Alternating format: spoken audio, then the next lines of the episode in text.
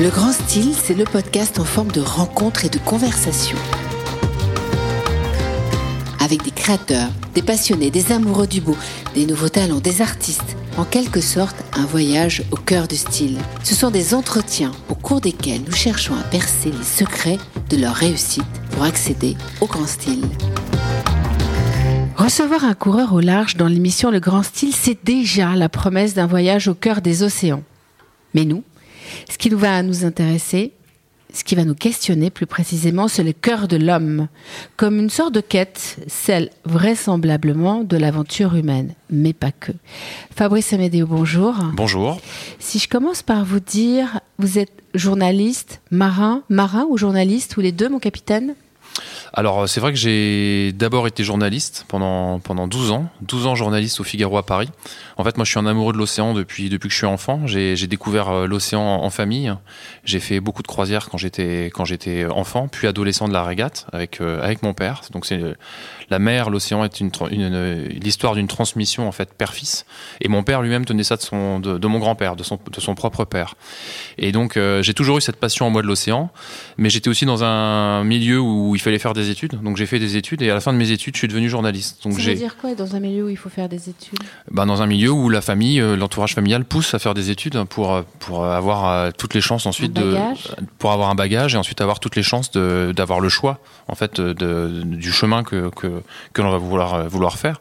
Et j'ai pas du tout subi ce, ce chemin. J'ai toujours eu l'impression d'être un peu schizophrène, un peu tiraillé entre la vie de terrien de l'étudiant, de l'universitaire et ensuite euh, du journaliste. Aux parents, à la famille Non, non, c'était un choix qui était assumé. J'ai été poussé, mais ensuite je l'ai pris. Si j'avais voulu être le rebelle et partir sur un bateau, j'aurais pu le faire. Mais euh, ce choix, je l'ai assumé. J'ai fait, fait des études, je suis rentré au Figaro, je suis devenu journaliste, mais toujours en me sentant tiraillé entre cet appel du large d'un côté auquel je succombais de temps en temps en partant sur des, sur des navigations lointaines, et l'envie d'avoir une vie terrienne normale, bien remplie, avec un, avec un, super métier, ce que j'ai réussi à faire. Et donc pendant longtemps, j'étais journaliste et un petit peu marin. Et en 2015, j'ai quitté la rédaction du Figaro pour euh, réaliser le rêve de ma vie, qui était de faire le tour du monde en solitaire, donc le vent des globes. Donc là, j'étais skipper journaliste. Et c'est vrai que depuis le retour du Vendée Globe, j'ai quitté définitivement le, métier de journaliste, même si je garde des, projets éditoriaux. Et donc, du coup, je dirais que je suis quand même maintenant avant tout marin, avec euh, encore le cœur d'un journaliste qui vibre en moi, avec l'envie de raconter des histoires. Mais je suis quand même avant tout un marin.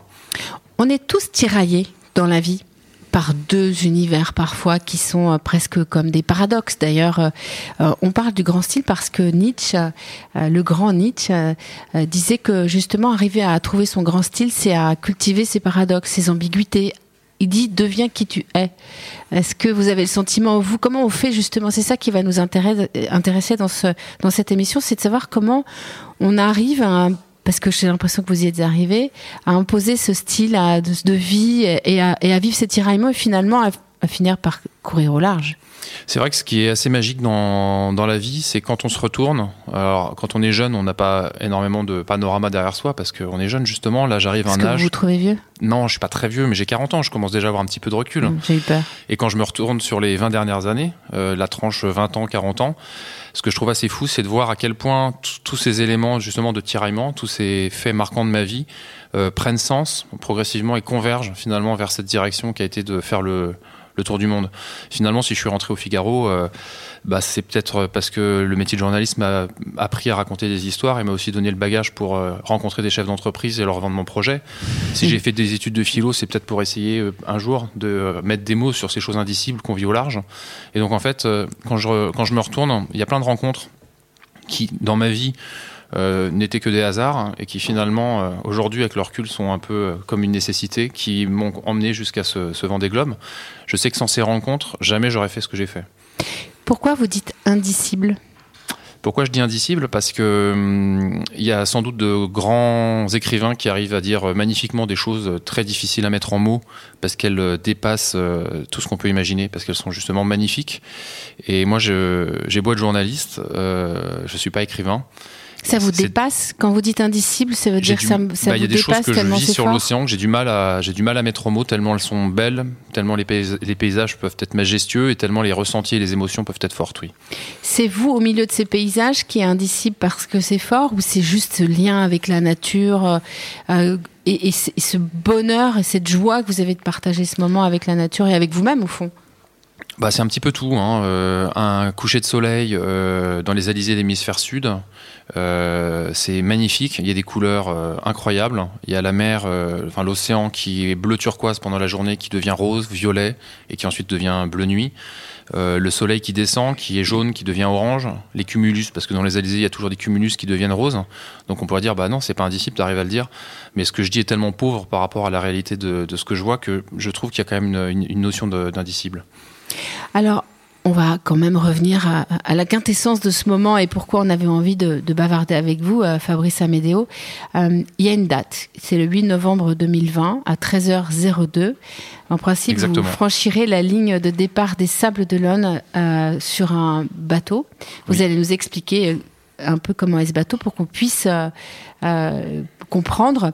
Et à ce moment-là, vous allez vous lancer vers ce qu'on appelle l'Everest des mers, donc le célèbre Vendée Globe. Moi, j'ai toujours rêvé d'être dans la tête. Vous m'avez fait découvrir un mot, le coureur au large. Appelé ça un navigateur, un marin. J'aime beaucoup cette idée de coureur au large. J'ai toujours rêvé d'être dans la tête d'un d'un coureur au large euh, pour comprendre euh, bah, quelles étaient les combinaisons qui faisaient qu'à ce moment-là, on avait envie de partir presque, pas risquer sa vie, mais un peu quand même, dans cette aventure-là. Mais pour bien comprendre tout ça, d'abord repartons sur euh, ce départ qui aura lieu donc le 8 novembre 2020 à 13h02. Comment s'appelle votre bateau? Alors mon bateau s'appelle. euh, alors mon bateau, il a deux noms en fait. Il a le nom de ses principaux sponsors. euh, parce qu'il faut bien financer ce, rêve. Donc il s'appelle New Rest Arrêt Fenêtre, du nom de deux entreprises parmi 12 autres qui financent ce projet. Et ensuite, il a un nom de baptême, parce que les sponsors peuvent changer. Mais le bateau, il a un nom de baptême, et donc son nom de baptême, c'est Reporter du Large. Parce qu'en fait, ce bateau, euh, il a vocation à aller euh, au large et à ramener des belles images pour partager la magie des océans avec, euh, avec la Terre et avec le grand public. Combien de mètres de longueur fait Alors ce bateau un, alors c'est un, les, les gens le connaissent peut-être aussi sous le nom IMOCA, c'est le nom, le nom des bateaux du Vendée Globe, le, du nom de l'association qui, qui gère ces bateaux et ce programme de course. Donc c'est un monocoque, donc un bateau avec une seule coque, un monocoque IMOCA qui fait 60 pieds et qui fait 18 mètres 28 de long. 60 pieds, c'est 18 mètres Tout à 68 fait. de long. 18 mètres 28, c'est 60 pieds, ouais, tout à fait. Décrivez-moi l'habitacle de ce bateau. Alors ce bateau, il est en carbone, donc il est très léger et très raide. Ça veut dire- donc, comme ça veut dire comme tous les bateaux qu'on voit, ils volent quasiment. Oui, il a ce qu'on appelle des foils sur les côtés, c'est des sortes d'ailerons qui permettent pas forcément de voler, mais de énormément soulager l'avant du bateau. Donc il est un peu, quand il va vite, posé sur ses fesses et il cabre avec l'avant du bateau qui décolle. Et donc il va très très vite. Comme il est en carbone, il est léger, il va très vite et, et très vite. Et euh, surtout, il fait énormément de bruit. Donc pour, euh, pour un marin euh, à bord de, de ce bateau, il y a à la fois la gestion du stress lié à la vitesse, Parce qu'il est en carbone et parce qu'il va vite, il fait du bruit. oui, et en fait, comme il tape sur les vagues, et qu'il y a pas, en fait, il est très peu euh, aménagé à l'intérieur. Il n'y a pas d'isolation, donc en fait, on est, on est comme dans une caisse de résonance, et donc il y a énormément de bruit. J'ai l'impression d'être dans une caisse, dans une boîte à sardines euh, qui serait au-dessus de l'eau et qui serait agitée à n'importe quel c'est pas vraiment moment. une caisse à sardines parce qu'on dit souvent serré comme des sardines. Là, du coup, Ouais. j'ai beaucoup d'espace. Il y a beaucoup d'espace vide en fait dans ce dans ce grand bateau, Euh, et il y a un petit habitacle de quelques mètres carrés, euh, assez reculé, dans lequel j'ai à la fois ma couchette. Euh, un petit bureau de tournant avec mon ordinateur, parce qu'il faut toujours vivre d'un côté ou l'autre du bateau pour avoir le poids du bon côté. Un bateau, un monocoque, ça penche, il faut toujours mettre le poids du bon côté pour faire contrepoids. Donc en fait, ce petit habitacle, il est divisé en deux, une partie droite, une partie gauche, on dit tribord-bâbord, et euh, j'ai à chaque fois tout mon bazar, donc tous les, tous les sacs, euh, les outils, euh, la nourriture, ça, ça représente euh, 400 kilos sur un, sur un Vendée Globe. Ah 400 ouais. kilos qu'il faut déplacer d'un côté à l'autre du bateau à chaque fois que le vent change de côté par rapport à l'axe du bateau. Et donc je vis sur une partie gauche ou une partie droite du bateau avec tous mes sacs, avec un petit coin cuisine qui est juste un, un réchaud en fait. Euh, j'ai un petit coin bureau euh, qui est juste un ordinateur. Euh, la douche, euh, c'est un seau de couleur bleue et c'est uniquement à l'arrière du bateau euh, quand la, la température de l'océan le permet. Et les, les WC, c'est un seau de couleur noire. Donc vous voyez, euh, et, on, et confondre. on jette tout par-dessus bord. Ouais. Donc en fait, il n'y a rien. Tout se recycle. tout se recycle. Donc en fait, il n'y a rien sur ce bateau. Il n'y a quasiment rien. Vous le décorez à l'intérieur J'entends par là, dans mon jargon, ça veut dire est-ce que vous emportez des choses avec vous qui sont des choses très personnelles, des photos, un gris-gris alors, euh, sur le dernier Vendée Globe, j'étais parti avec euh, des photos de ma femme et de mes enfants. Je les avais pas affichées dans le bateau parce que j'avais peur euh, d'avoir trop d'émotions et même de la tristesse en les voyant. Donc, c'est des photos que je peux emmener avec moi et que je peux sortir quand je le souhaite si j'ai envie de. Avec les de téléphones aussi maintenant, c'est Ouais, pratique. sur mon téléphone également, je peux ouvrir le, le dossier photo de mon, de mon smartphone et, et regarder. Mais en soi, je décore pas vraiment. C'est-à-dire que j'ai pas affiché des photos de mes enfants euh, ou de ma femme dans, dans la cabine. Euh, par contre, j'étais parti avec quelques gris-gris sur le sur le sur le Vendée Globe. Euh, une personne qui compte beaucoup pour moi, qui s'appelle Yvon, qui m'a accompagné dans tous mes, mes projets et qui avait assuré la préparation technique du bateau, m'avait offert un lance-pierre avant de, avant de partir. Alors pourquoi un lance-pierre? C'était un petit clin d'œil à Bernard Moitessier, donc un célèbre navigateur Mhm. français, un aventurier, qui en 1968 avait participé au premier tour du monde en course en solitaire, qui s'appelait le Golden Globe, qui était parti d'Angleterre. Et donc il était en tête de la course au passage du Cap Horn. Et euh, peu après le Cap Horn, au lieu de remonter vers l'Angleterre et aller chercher euh, bah, les lauriers de sa, sa victoire euh, éclatante sur ce, premier, sur ce premier tour du monde, il était allé à proximité d'un cargo. À cette époque-là, il n'y avait pas forcément les moyens de Mm. communication modernes. Et il avait lancé un message avec un lance-pierre. Et sur ce message, il y avait marqué Je continue la route pour sauver mon âme. Et après, il avait fait un demi-tour du monde pour aller jusqu'à Tahiti et il s'était arrêté là. Et il n'était jamais rentré en, en Angleterre. Qu'est-ce qu'il voulait Ça voulait dire quoi Sauver quelle âme? L'âme Euh, du marin qui, L'âme euh, du marin face peut-être euh, à la, la civilisation qui n'apporte pas forcément euh, tout ce qu'on souhaite. hein. C'est ça, un coureur au large? C'est pas résumé qu'à ça, mais euh, c'est un sportif de euh, haut niveau, c'est un- quelqu'un qui cherche un Il faut supplément peut-être expliquer ce que c'est que la- le large avant Ouais. de parler de- du coureur au large. Pour moi, le large, en fait, c'est pas uniquement une réalité géographique. C'est-à-dire, c'est pas je quitte les côtes et quand je m'éloigne des côtes et que je ne les vois plus, ça y est, je suis au large. On pourrait dire que géographiquement, la définition du large, c'est ça. Être au large, c'est être loin des côtes et ne plus, ne plus rien voir. Plus d'horizon. Plus enfin, l'horizon, c'est la mer. L'horizon à 360. Ouais. Aucune verticalité, que l'horizontalité de la ligne d'horizon autour de soi, euh, tout, à 360 degrés. C'est rond? À ce moment-là Vous avez le sentiment d'être dans quelque chose qui est rond ou Non, de quelque chose qui est infini, je dirais. Qui, qui, qui- voilà, qui, est sans fin. Et heureusement qu'on a un logiciel avec la, la cartographie qui nous montre où on est, parce Oui, que c'est l'océan à perte de vue. ouais. Après, il y a les étoiles la nuit et il y a le soleil le jour pour se repérer quand même. Mais en fait, le large, pour moi, c'est plus qu'une réalité, euh, euh, une réalité géographique, c'est aussi une réalité, on va dire, un peu métaphysique. C'est-à-dire que partir au large, c'est partir loin des côtes, mais c'est aussi rentrer dans un autre état, une autre manière d'être au monde. On se reconnecte au monde euh, à à travers. quel monde? Euh, J'irai au monde réel, c'est-à-dire euh, le monde cosmique, c'est-à-dire les étoiles la nuit, le soleil qui se lève, le soleil qui se couche, Soit par rapport à soi. soi-même. Dans notre monde euh, moderne et terrien, on a l'impression d'être euh, hyper connecté avec les réseaux sociaux, avec les smartphones, avec euh, tout- toutes les technologies modernes, mais en fait, on est connecté à rien du tout, finalement. Quand on part euh, au large, et je pense que ce que je dis pourrait être euh, valable aussi pour quelqu'un qui part dans un désert ou pour un passionné de montagne qui part en randonnée dans, dans- dans les montagnes, Ou quelqu'un qui part en méditation. ou quelqu'un qui part en méditation, sans Peu doute. importe l'endroit. Euh, le, on, est dans- on est au contact de la nature, c'est elle qui reprend le commandement et euh, on, on est euh, uniquement face à ses émotions et à la beauté des, des paysages. C'est ça que vous cherchez avant la performance sportive? Alors moi je suis un, je suis un grand compétiteur, euh, j'ai toujours fait de la compétition quand je faisais du sport, j'ai pas fait que de la voile dans ma vie, quand j'étais enfant j'ai fait du judo, j'ai fait de l'athlétisme, à chaque fois des sports individuels. Et j'adorais me dépasser, j'adorais la compétition. Donc en fait je pars par amour de la compétition, ça c'est clair que je suis un compétiteur, mais la compétition ne me suffit pas. Et donc c'est toute cette dimension finalement très personnelle qui fait que je suis très heureux sur les océans et que je pars que je pars euh, que je pars au large. Et je pense que euh, je ne peux être bon compétiteur que parce que j'ai cette notion de plaisir qui est très importante pour moi. et de dépassement Parce que pour le commun des mortels qui n'a pas pratiqué de sport ou qui n'aime pas forcément ça ou qui l'a déjà pratiqué mais pas à un grand niveau, il y a- il y a toujours cette expression se dépasser. Mais c'est très compliqué à comprendre se dépasser parce que moi je peux pas me dépasser physiquement, j'entends.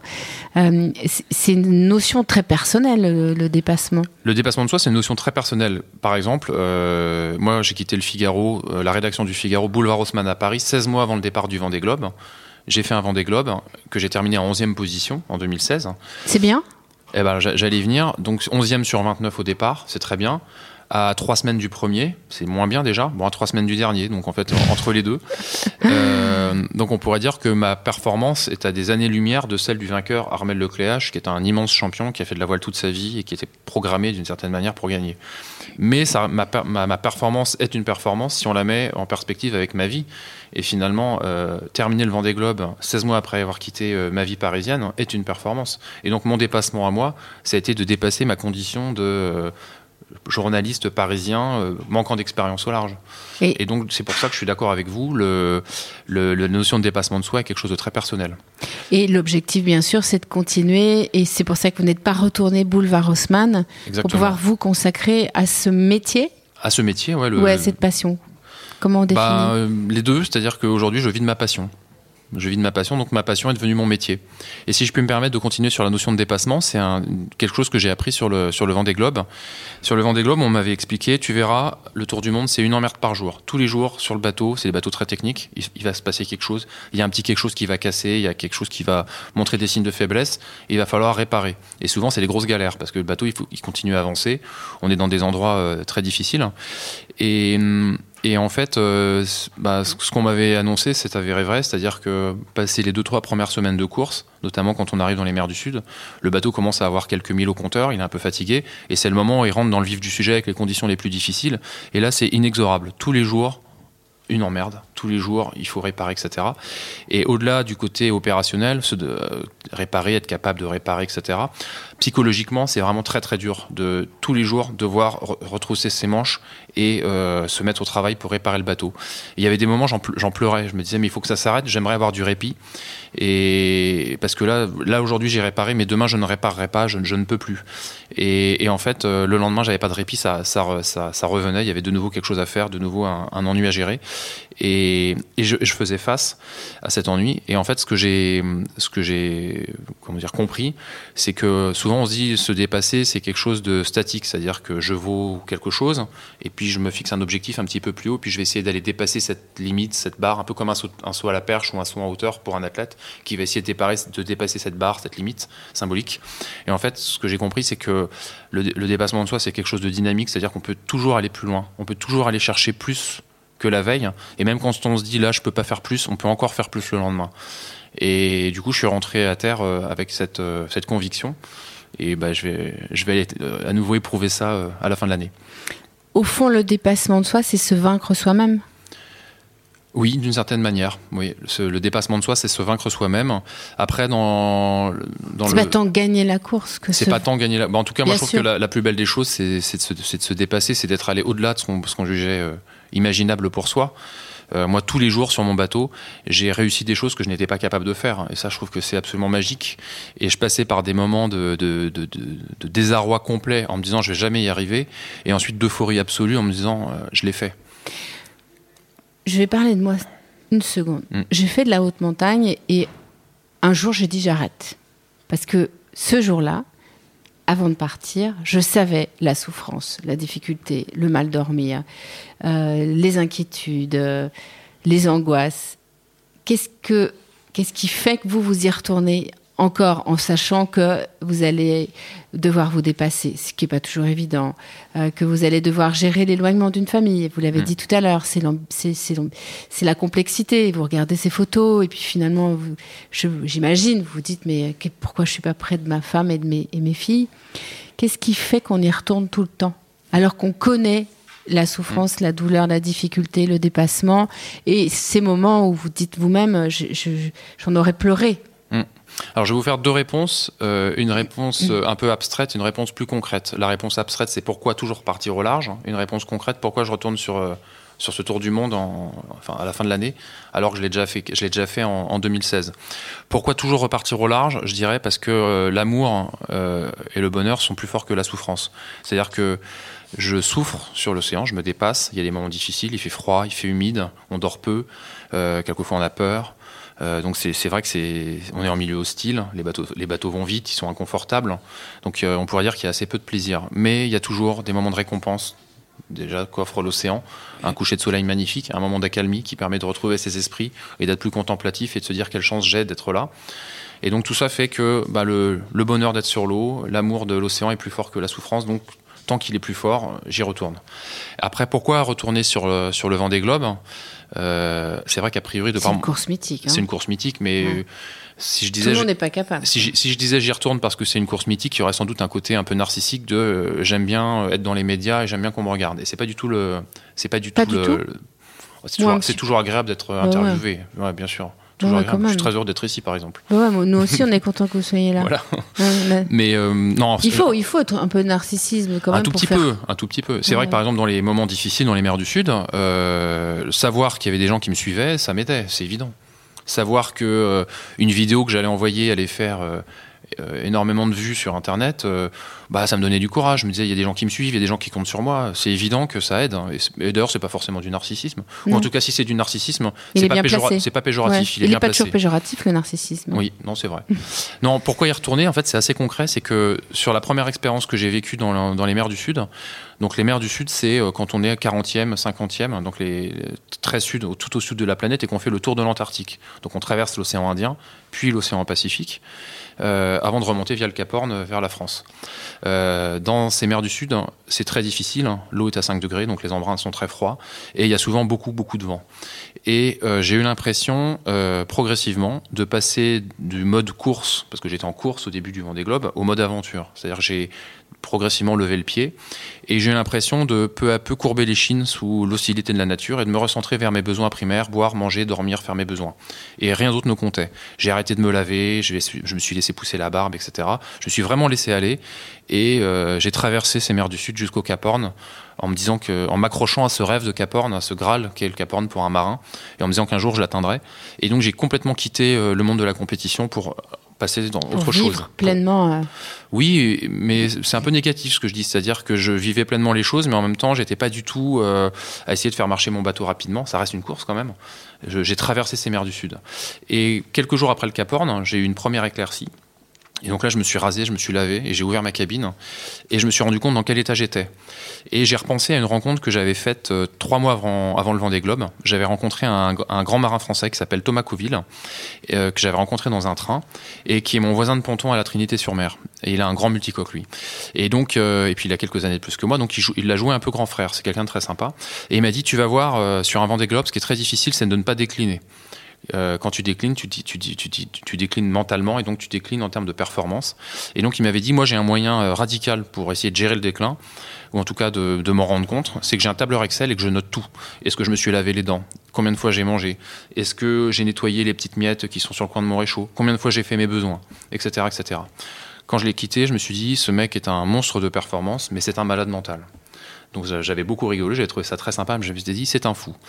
Et voilà, j'avais complètement oublié cette, cette rencontre. Et en fait, peu après le Cap Horn, euh, j'ai eu un déclic, j'ai repensé à cette rencontre et je me suis dit, ah oui, en fait, il avait raison. Il avait raison, c'est-à-dire qu'en fait, il faut. euh, le challenge dans les mers du Sud, c'est rester un homme. Rester un homme face à la nature qui prend le dessus, parce qu'elle est hyper dure et hostile Envahissante. et j'imagine. envahissante. Et donc rester un homme, c'est quoi? C'est se raser, c'est continuer à se laver, c'est essayer d'avoir une vie à peu près normale.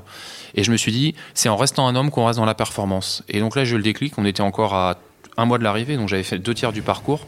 Je me suis dit, le prochain Vendée Globe, je vais le faire. Et mon challenge, ce sera de rester un homme dans les mers du Sud pour rester dans la performance. Donc c'est pour ça que j'y retourne. C'est magnifique ce que vous racontez parce que moi, je, ce que ça m'évoque, c'est, euh, c'est, pas se laisser aller, quoi. C'est de rester un homme, c'est rester connecté à soi Mm. et pas se laisser envahir par la nature, par les autres. De pas devenir un animal, hein, d'une certaine manière. J'avais l'impression d'être un peu un animal. hein. En plus, nos, Mais nos- c'est-à-dire, vous, vous, vous réagissez à un moment donné, vous dites, mais euh, là, je, je me suis déconnecté de tout et j'ai laissé. euh, je me suis complètement laissé aller. En fait, pendant 38 jours, je me suis pas lavé. 38 jours dans les mers du Sud, 38 jours sans me laver. Et je pense que se laver, ça fait partie de l'humanité. Et, et voilà, et c'est en, et de sa dignité, surtout. et de sa dignité. Et c'est en, en C'est ça, gardant. comme ça, vous dites, quand je vous dis, Mm. je, je veux rester un homme, c'est cette dignité face à face à vous Mm. et à l'élément de la nature qui devient omniprésent dans ce, dans ce, fait. dans ce monde. quoi. Mm. C'est fou parce que on a vu ces bateaux partir, on a vu ces marins partir, on les a vus nous raconter des histoires, on a suivi l'aventure la sportive, l'exploit sportif, l'aventure telle que vous venez de la raconter. Moi, c'est la première fois que je l'entends. C'est euh, assez rare, c'est magnifique de le partager avec nous. Vous citez euh, Victor Ségalen. Qui est Victor Ségalen C'est un Brestois déjà Oui, tout à fait. Après, je ne le connais pas personnellement. Marin, Mais c'est un marin. Et il a écrit un livre que j'ai cité dans un de mes livres. Ouais. au début de votre livre Seul face au large, il dit On fit comme toujours un voyage au loin de ce qui n'était qu'un voyage au fond de soi. Tout à fait. Donc en fait, ça résume, ça résume un peu ce que je disais précédemment, c'est-à-dire que le, voyage au large est un voyage géographique, puisqu'on traverse les océans, mais c'est aussi un parcours initiatique et un voyage au fond de soi, avec euh, plein de choses qu'on découvre. Et moi, ce Vendée Globe, j'ai fait 103 jours seul sur euh, l'océan, 25 000 milles. 103 jours Oui, ouais. 25 000. compter les jours là quand même. Euh, bah à la fin non, on les compte plus. Hein. Et donc 25 000 milles, c'est-à-dire 40, 40 000 kilomètres. Donc c'est un vrai voyage géographique hein, qui, qui, se, qui se quantifie. Mais il y a une dimension complètement supérieure, qui est cette dimension intérieure. J'ai découvert énormément de choses sur moi-même. Aujourd'hui, c'est à vous qu'on tend ce micro dans le grand style. on choisit nos invités à hmm. chaque fois. Parce que ce qui est intéressant et important pour nous, c'est de se dire, mais comment on fait dans nos vies pour basculer vers ce grand style? Est-ce que vous avez le sentiment que tous les coureurs au large sont euh, comme vous, ou vous êtes un tout petit peu différent des autres? Euh, sans, vous mettre euh, ailleurs que là où vous êtes, hein, je, pas ni. Je pense qu'on est tous des amoureux de l'océan. Je pense qu'il y en a qui sont quand même plus obnubilés par la performance et par euh, leur machine. Ils sont euh, complètement euh, habités par leur machine, comment ça marche. c'est souvent des ingénieurs en fait, donc ils vont beaucoup plus loin dans l'appréhension de leur bateau que moi. moi, j'ai plus une relation personnelle à mon bateau qu'une relation d'ingénieur. Moi, je vais lui parler à mon bateau. Je vais pas euh, essayer de comprendre quels sont les efforts sur la structure, etc. Ça m'échappe complètement. Je suis pas, je suis pas un, un matheux. Euh, donc, c'est vrai qu'il y a des ingénieurs qui sont beaucoup plus dans une logique de performance et d'ingénieurs face à ces bateaux qui sont très technologiques. Et après, il y a quand même pas mal de, de marins qui ont quand même ce rapport très fort à l'océan aussi certains ingénieurs aussi. Hein, je suis pas en train de faire des, voilà des catégories. Euh, après, chacun, en fonction de son vécu, euh, ressent les choses différemment. Chacun aussi a la, faculté euh, ou non de le partager. Il y a des gens qui n'aiment pas trop partager ça. On dit souvent que les marins sont taiseux. Il y a pas mal de marins qui, je pense, ressentent les mêmes choses que moi, mais ne se sentent pas forcément capables ou n'ont pas envie de le, le, partager quand ils reviennent à terre. mais non, je pense pas être à part. Je pense qu'on est pas mal à, à vivre ça et euh, avec plus ou moins de facilité pour le raconter. Avec plus ou moins de facilité pour le partager. C'est pour ça qu'on est souvent assez proches, on est tous concurrents, mais il y a quand même une vraie euh, solidarité des gens de mer, il, y a, une vraie cohésion dans le groupe. on parle beaucoup de cette solidarité mm. que vous évoquez. Dans les 100 mots du Vendée Globe, vous avez choisi des mots qui appartiennent à plusieurs registres. Vous avez parlé du bonheur tout à l'heure. Euh, souffrance, vous l'avez évoqué. Caporne aussi. Le silence. C'est un mot. Ah oui, le silence, ouais. Euh, moi qui me surprend parce que je, me dis, mais c'est vrai, au fond, ça doit être quelque chose, euh, le silence, à la fois dans la gestion du silence vis-à-vis de soi-même. Hmm. Vous parlez, par exemple? Tout le temps.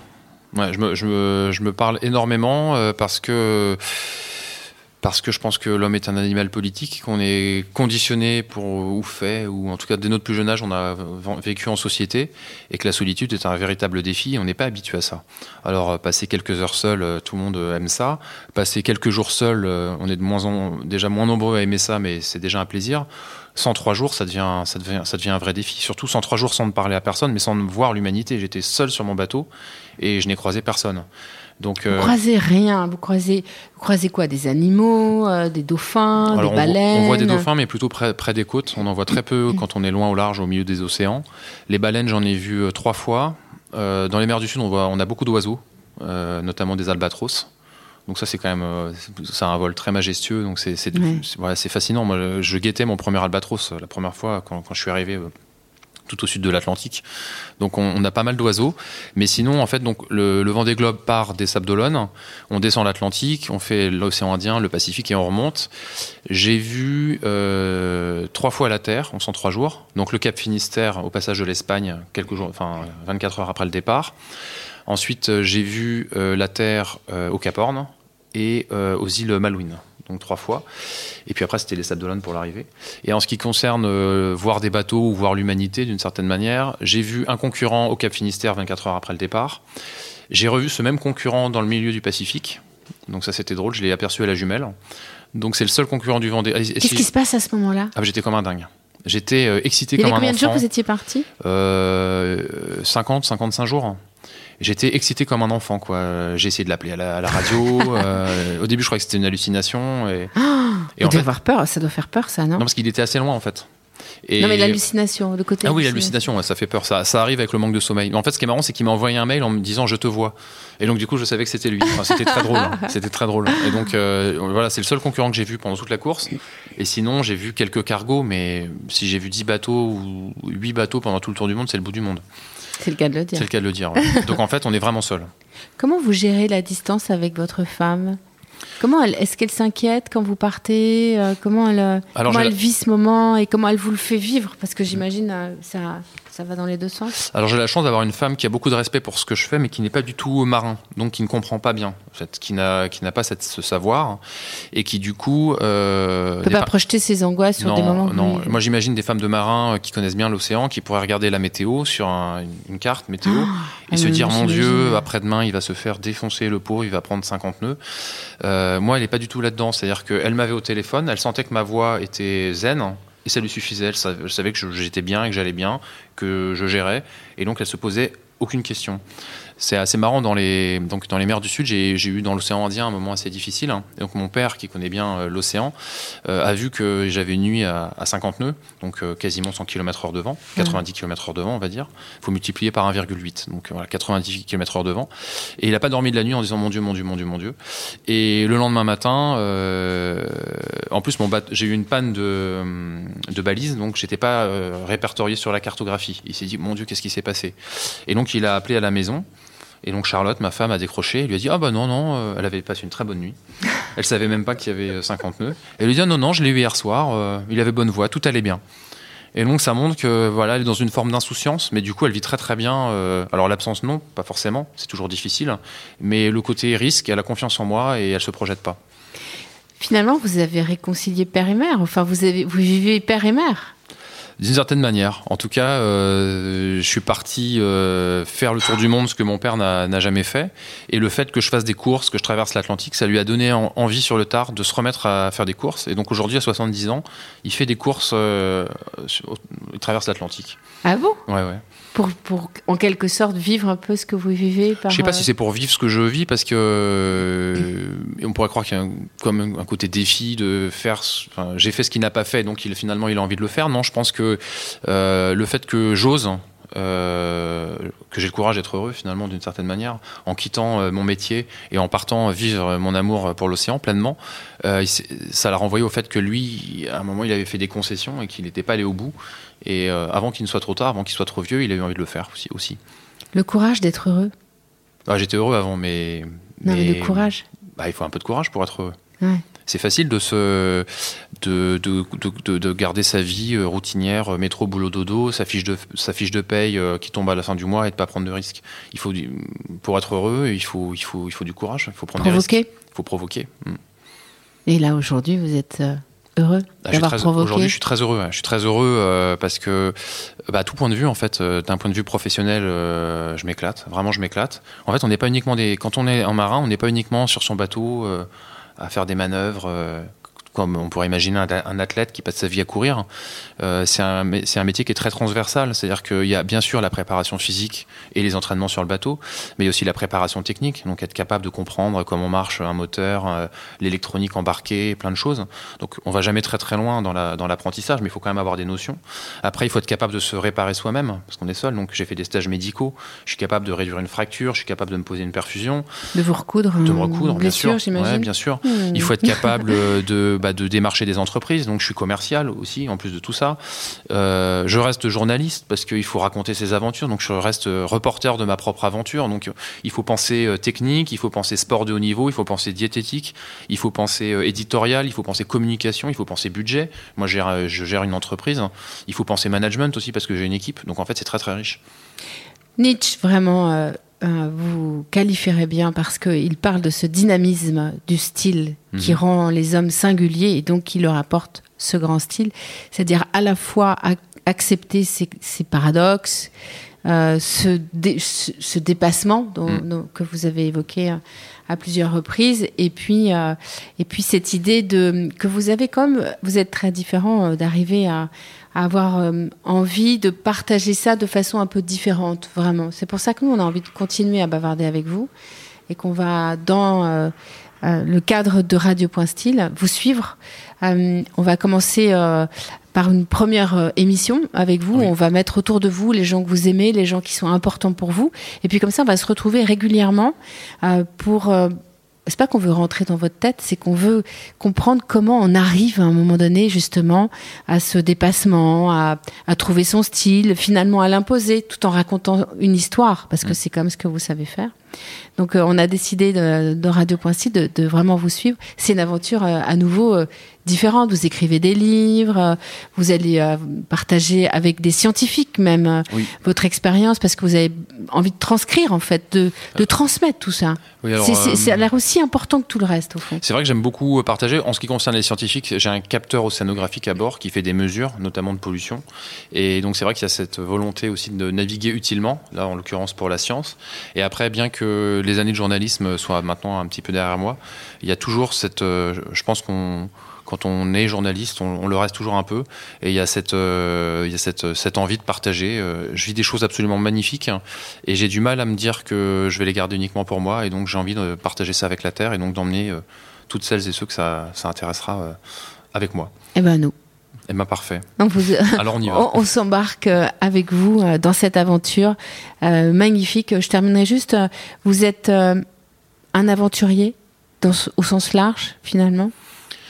Euh, c'est une aventure, les mers. Ouais, bah, de toute façon, la vie est une aventure. Hein, c'est, voilà, c'est un peu banal de le dire, mais la vie est une aventure et la vie que j'ai choisie était vraiment une vie d'aventure parce qu'il y avait cette notion de prise de risque au départ. Il fallait quitter une situation. Euh, euh, voilà, relativement confortable. Et puis après, bah, c'est le métier d'entrepreneur. Euh, ça, tous les entrepreneurs se reconnaîtront. C'est l'aventure au quotidien. Il y a toujours des risques. Il y a des cycles qui se terminent. Il faut avoir le, courage de, de, réinvestir de l'énergie, mmh. parfois de l'argent, euh, prendre des risques toujours, aller voir les banquiers. Et donc voilà, il y, a cette, il y a cette aventure entrepreneuriale. Et puis après, il y a l'aventure personnelle, bien sûr, sur les océans qui est, qui est absolument magique. Alors on se donne plein de rendez-vous avec vous euh, pour continuer cette aventure justement euh, de, sous la forme de l'oralité, parce que nous on défend euh, très, de façon très engagée cette idée qu'il faut qu'on se raconte des histoires pour s'émerveiller encore. Merci beaucoup Fabrice Amédéo de ce moment magnifique et bah, rendez-vous très bientôt quand vous le souhaitez. Micro ouvert pour vous. merci. Merci.